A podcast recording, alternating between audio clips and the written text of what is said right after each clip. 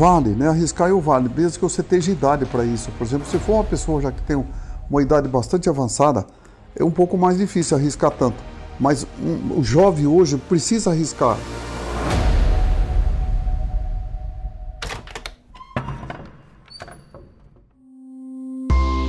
Olá para você que está nos ouvindo. Seja bem-vindo ao canal Pod Mário eu sou o Johnny e apresento esse canal ao lado do seu Mário Gazin, presidente do Grupo Gazin, que hoje traz dicas sobre como empreender em diversos segmentos. Para quem não sabe, o Grupo Gazin, além de varejo, é uma rede de soluções. Hoje, mais de 10 empresas integram o grupo, atuando nas mais diversas áreas, que vão desde o varejo, atacado, serviços, soluções financeiras e agropecuária. Fique ligado! Começamos agora mais um episódio de Pode, Mário?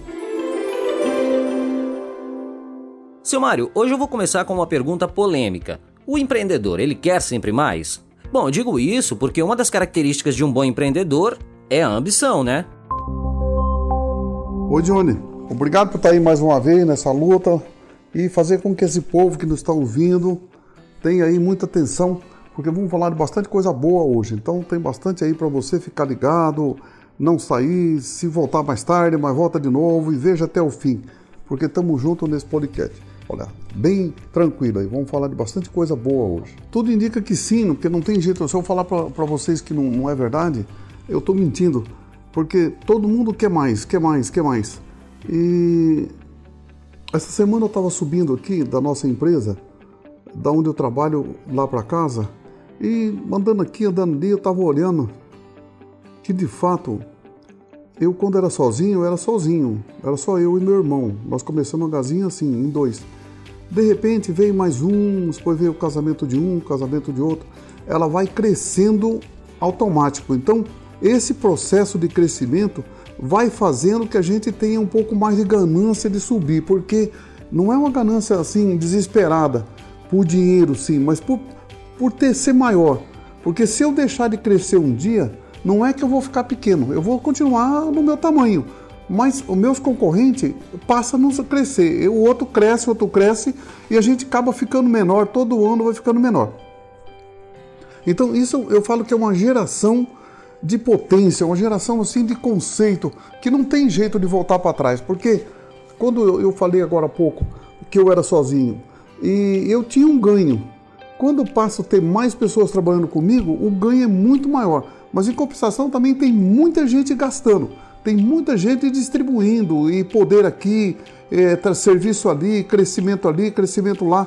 Um quer crescer. Se você ficar parado, você vai ficar naquele seu tamanho. E todo mundo precisa crescer. Para você crescer, você tem que acabar sendo ganancioso. Muitas vezes isso faz parte do processo de crescimento de todas as empresas. Em que momento o senhor percebeu a necessidade ou o interesse de investir em novos negócios? Bom, veja bem, investir em novos negócios é, também é uma consequência, não é poder, mas é uma consequência, porque você vai crescendo, vai crescendo. Para você não ir muito longe, né, porque filiais, por exemplo, fábrica, você tem 10 fábricas, você tem 10 lugares. Loja, nós tem 295 lojas, nós tem 295 lugares distribuídos. Então, quando você quer crescer mais um pouco, mas você não quer ir mais longe, você acaba criando um novo produto que fica dentro do seu. Agora, se eu tivesse que dar um conselho para você que, que também quer crescer, que quer fazer as coisas bonitas e quer fazer certinho, a gente não pode sair muito do sistema da gente, não pode ir muito fora daquele sistema. A menos que você compre uma outra empresa que é diferente, que já seja grande, que ela já está andando sozinha. Mas se você quiser começar um negócio novo, bem fora do seu setor, é bastante arriscado e muito perigoso. Então, quando você está dentro do sistema, que você põe outro sistema funcionar junto, isso ajuda um a empurrar o outro. Né? Foi o que aconteceu na Gazin. Bom, seu Mário, como eu disse no começo do programa, o Grupo Gazin conta hoje com mais de 10 empresas atuando em diversas áreas. Quais são essas áreas? Conta um pouco pra gente como funciona essa integração de diversos segmentos. Primeiro foi a gente criou o varejo, né, que é o que a gente estava. O próximo foi fabricar, porque nós tínhamos um monte de caminhões que voltavam do Mato Grosso, Rondônia, da região que tinha muita madeira, eles voltavam vazio. Então na ideia, o começo foi fazer uma fábrica de porta e janela.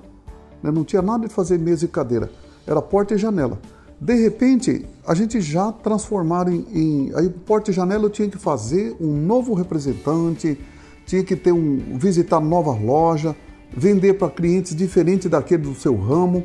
Então a gente para ficar dentro do nosso ramo montamos uma fábrica de mesa e cadeira. Em seguida, o próximo veio também de novo outra vez, mais caminhões vazios, mais caminhão voltando. A gente voltou de novo na porta e janela, né? fabricar a porta e janela de novo madeira maciça. Mas outra vez entrou depois aí o, é, novos representantes, novo jeito de trabalhar. Você vai ter que conhecer clientes diferentes de novo. Você tem que começar tudo de novo, do, do começo do zero. Aí nasce a ideia então de transformar uma indústria de colchão. E em 1999 nasce aí a primeira fábrica de colchão. Hoje já tem seis, mais uma quase já pronta funcionando então quase sete fábricas funcionando. Mas tudo dentro de mais ou menos um parecido, um ajudando o outro a, a funcionar. Isso é muito interessante, eu acho que é muito bom, porque você não tem que sair fora do, teu, do, do seu sistema de negócio. Pois vem aí a consequência dos outros produtos. O primeiro, Paranatec, é porque era uma empresa que no passado, todo mundo, quando começou a vender garantia estendida, que foi onde nasceu aí um monte de seguradoras, ela com, com garantia estendida, a Gazin foi a única empresa que fundou a Paranatec, né? Então todo mundo tinha, fazia o seguro, mas tinha o dinheiro dentro do mesmo caixa. A Gazin separou, porque eu ficava muito preocupado, porque eu falava, puxa vida, se um dia eu parar de fazer isso, eu vou ter que ficar arcando com, com, com a garantia de um ano mais dois anos que a gente vendia. Eu tinha então aquele medo. Então, de cada 100 reais que nós vendia, nós depositava 20 para ficar como garantia numa poupança para segurar o caixa se um dia a gente parasse de fazer seguro, nós não tinha lá que se mexer, então estava tudo pronto. Aí nasce a Paranatec. Com isso a gente conseguiu acertar com o governo de ficar mais um ano e oito meses usando o mesmo sistema. Quando todo mundo tinha parado de lutar, nós ainda continuamos a lutar e a gente conseguiu ficar mais um ano e oito meses por causa que a gente já tinha esse fundo de garantia.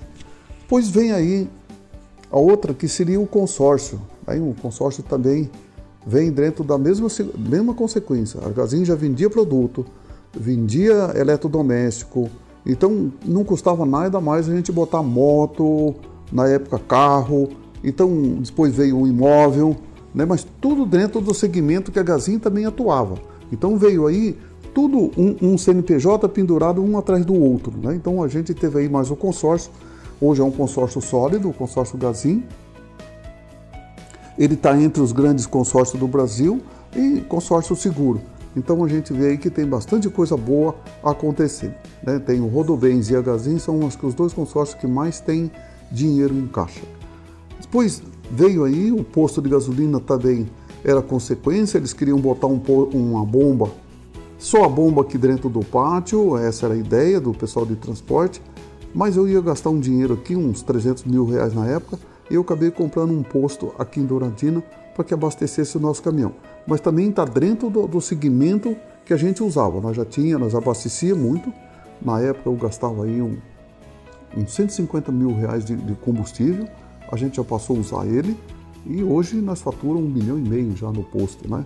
E hoje nossa, nossa frota foi dividida, ela não está mais toda em Douradina. Nessa época que nós criamos o posto, a nossa frota ficava baseada toda em Douradina. Hoje não, hoje ela se separou.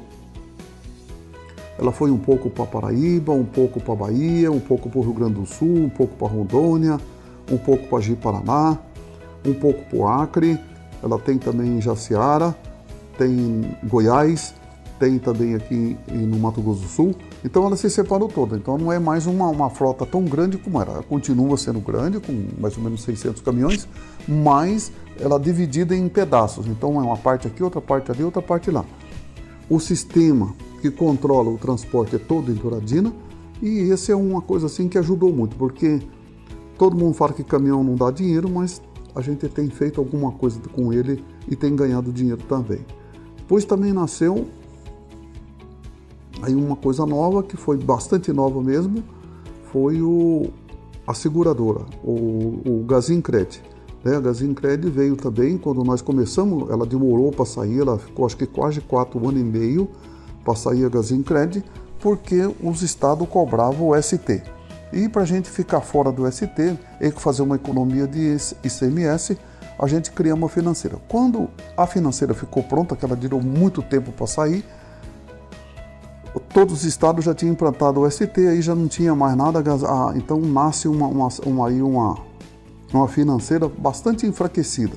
Mas a gente começou aí a fazer nada para Gazin, fazer 100% para fora da Gazin, e aí foi até hoje.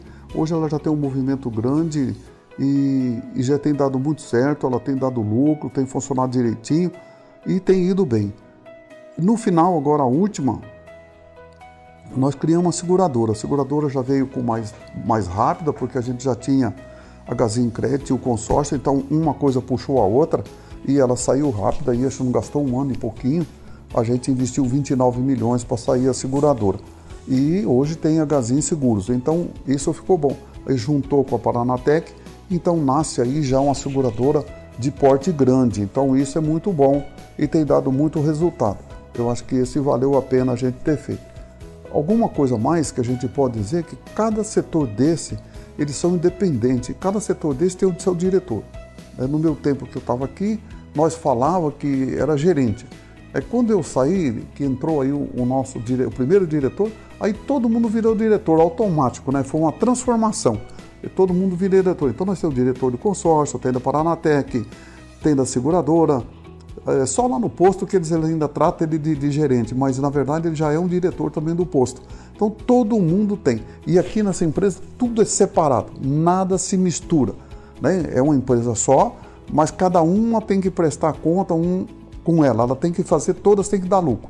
Não tem aqui uma que não pode dar lucro. Então a briga é muito grande dentro disso tudo. Então a gente tem feito aí um grande trabalho e tudo focado assim, cada um toca o seu, o seu negócio. Um respeita o outro, mas cada um tem ali.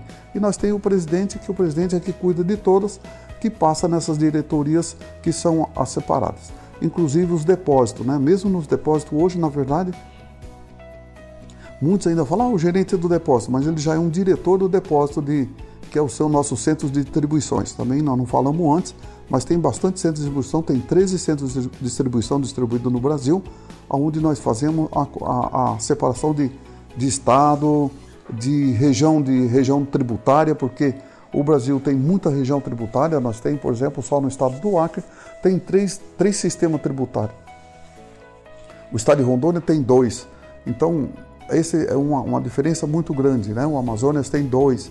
Então, tem estado que tem a diferença tributária de um para o outro é muito diferente. Então, muitas vezes você compra para um, um CD e tem que comprar para o outro CD no mesmo estado com um outro sistema de compra e também outro sistema de venda. Então tem bastante coisa ali. Quando nós tem, por exemplo, nós pega por exemplo um gerente que vem do estado do Acre ou do, da, do, do de Rondônia que vem trabalhar aqui no Paraná ou, ou, no Mato Grosso do Sul, ele fala, puxa vida, mas a mercadoria aqui é mais cara do que Rondônia. Né? Nós temos enfrentado bastante dificuldade. É porque muitas vezes nesses estados não tem IPI. Então o produto acaba tendo um custo menor lá. Ele tem um frete maior para ir, mas assim mesmo ainda ele fica mais barato muitas vezes do que o produto aqui. Quando a pessoa nasce com talento para empreender, ninguém segura. Bom, seu Mário, baseado na sua experiência, diga pra gente, vale a pena arriscar em novos negócios? Vale, né? Arriscar eu vale, mesmo que você tenha idade para isso. Por exemplo, se for uma pessoa já que tem uma idade bastante avançada, é um pouco mais difícil arriscar tanto. Mas um, o jovem hoje precisa arriscar. Ele tem oportunidade. Por isso que nós nasce jovem. Senão nós ia nascer o contrário. Aí, nós nascia lá com 75, 80 anos e vinha decrescendo. Pelo contrário, nós nasce de zero e vamos 1, 2, 3, 4, 5. Então você tem muito tempo para chegar aos 75 anos, 80 anos. Então nós temos essa oportunidade e essa carreira faz com que nós esteja coragem para empreender. Uma, uma coisa bastante boa, eu já falei muito disso os tempos passados, que o Brasil é o país que mais tem empreendedor no mundo. Né? Hoje eu não sei mais porque tem a China, que a China não era cotada nessa época, a China, a Coreia, né? mas era só a Europa, Estados Unidos, e a Europa era separada, a Itália era um jeito, a Alemanha era outro, né? a Suíça era outro, Então nós tinha ali um, uma, uma diferença muito grande. O Brasil tinha 16% e já nasce empreendedor. Estados Unidos com 12%, depois nós uma Itália com 6%, uma Alemanha com 4%. Então nós tínhamos um, uma diferença que o Brasil era um país bem empreendedor. Né? Isso a gente acabou descobrindo porque diz que o Brasil é um país que aceitou muito imigrantes e esse choque de sangue fez com que transformasse essa geração tão poderosa. Então isso é muito bom. Depois a gente leu um livro com o tempo, a gente foi aprendendo que muitas vezes você é super empreendedor, você faz a coisa acontecer. E a gente vê muitas vezes empreendedor quebrar. Porque precisa passar, aprender no Brasil, nós temos que aprender que nós temos que ser empreendedor e administrador. E muitas vezes você é um bom empreendedor, mas não é administrador. Outra hora você é bom administrador, mas não é empreendedor. Então isso tudo faz aí um, um, um sistema que amarra muitas vezes. Mas o Brasil, você precisa arriscar e o Brasil tem muita oportunidade. Se a gente olhar, o Brasil é um país em crescimento. Ele não é um país parado. Por exemplo, na, na, na Europa, lá na Itália, que eu vou mais um pouco, lá o, a pessoa vai abrir a porta da geladeira e abre com cuidadozinho. Aqui as crianças chegam e dão um chute na porta. Então, aqui nós estragamos muito mais produto do que eles. O cara compra uma geladeira lá, ela fica 20 anos. 30 anos em casa. Enquanto que aqui não, aqui há muito espaço para troca. Então isso, aqui nós temos muita mudança, lá não se muda ninguém de casa mais. Aqui você muda muito, estraga aqui, estraga ali, para outro lado. Então nós temos também uma geração de jovens que não tem tanto cuidado como os mais velhos tinha. Então o Brasil ainda é um país que tem muito potencial de crescimento e que cresce muito e essa velocidade nunca mais vai voltar para trás. Eu acho que cada dia mais e melhores, né? Então fica aí para nós eh, ter essa ideia toda que empreender precisa também saber administrar, mas precisa também ter coragem muitas vezes de arriscar. A gente precisa arriscar. Quanto que eu não arrisquei em muitas coisas aí? Né? Eu arrisquei em material de construção, não deu certo, eu voltei para trás. Eu risquei em roupa, não deu certo, eu voltei para trás. Então, aquilo que não dá certo, a gente tem que teimar nela, mas não pode ser um teimosismo que não tenha remédio. Então, chegou na hora, aqui tem que parar, vamos parar. Mas você que tem idade, tem espaço, é hora de começar. A gente tem que dizer que sempre vale a pena, né? Não tem jeito. Eu acho que como nós falamos na primeira, na primeira pergunta, eu falo que não tem jeito da gente voltar para trás. Porque se você não cresce mais, você não é que você vai ficar pequeno, você vai continuar seu tamanho, mas a, concorrência é fácil ultrapassar. Isso eu acho que nós falamos nas nossas palestras de que é, a preguiça não tem problema de, de, de, ser ultrapassada, né? Porque ela é muito devagar. Então qualquer coisa ultrapassa ela. E assim somos nós aqui. Se você não, não, tem oportunidade, tem sim. O Brasil é um país ainda que tem muita coisa boa para acontecer. E essa é uma coisa que acho que não pode nem nós pensar em voltar para trás. Acho que tem que sempre ir para frente. Johnny, acho que nós temos que pensar sempre que nós não podemos mais enxergar com o olho, né? Porque quando nós enxergamos com o olho, nós enxergamos até uma distância. Depois, nossa vista fica falha. Eu acho que a gente precisa enxergar com a mente, né? E, e esse enxergar com a mente é sempre aproveitar as oportunidades. E muitas vezes as pessoas olham assim, puxa vida, mas tem tanta empresa fechando. Mas olha, gente, tem tanta empresa abrindo. Então, se a gente olhar Basta você anda na sua cidade hoje e aí você fecha os olhos e olha 10 anos atrás o tamanho da sua cidade. Para você ter uma ideia do quanto cresceu o Brasil. Não cresceu o Brasil, não. O mundo todo cresceu nesses 10 anos últimos. Então, essa década passada, que nós estamos terminando agora, eu acho que é uma década assim que vai ficar na história do crescimento. Porque se você fizesse um muro em volta de uma cidade, cinco, e você fechar o olho há cinco anos atrás e fizer um muro nela, hoje a cidade já é o mesmo tamanho fora do muro, fora de onde ela estava cercada. Então o crescimento foi muito, muito espantoso, né? ele foi muito homogêneo, ele foi é, fervoroso mesmo, né? Essa, que a história é fervoroso. Então, se a gente olhar no passado, a gente via nas avenidas das cidades né? Não vamos pegar cidades grandes, mas cidades em média, de 60, 70, 100 mil habitantes abaixo, a gente começava a olhar, o movimento estava focado naquelas avenidas, perto dos bancos, era por ali. Agora não, agora esparramou para todo lado.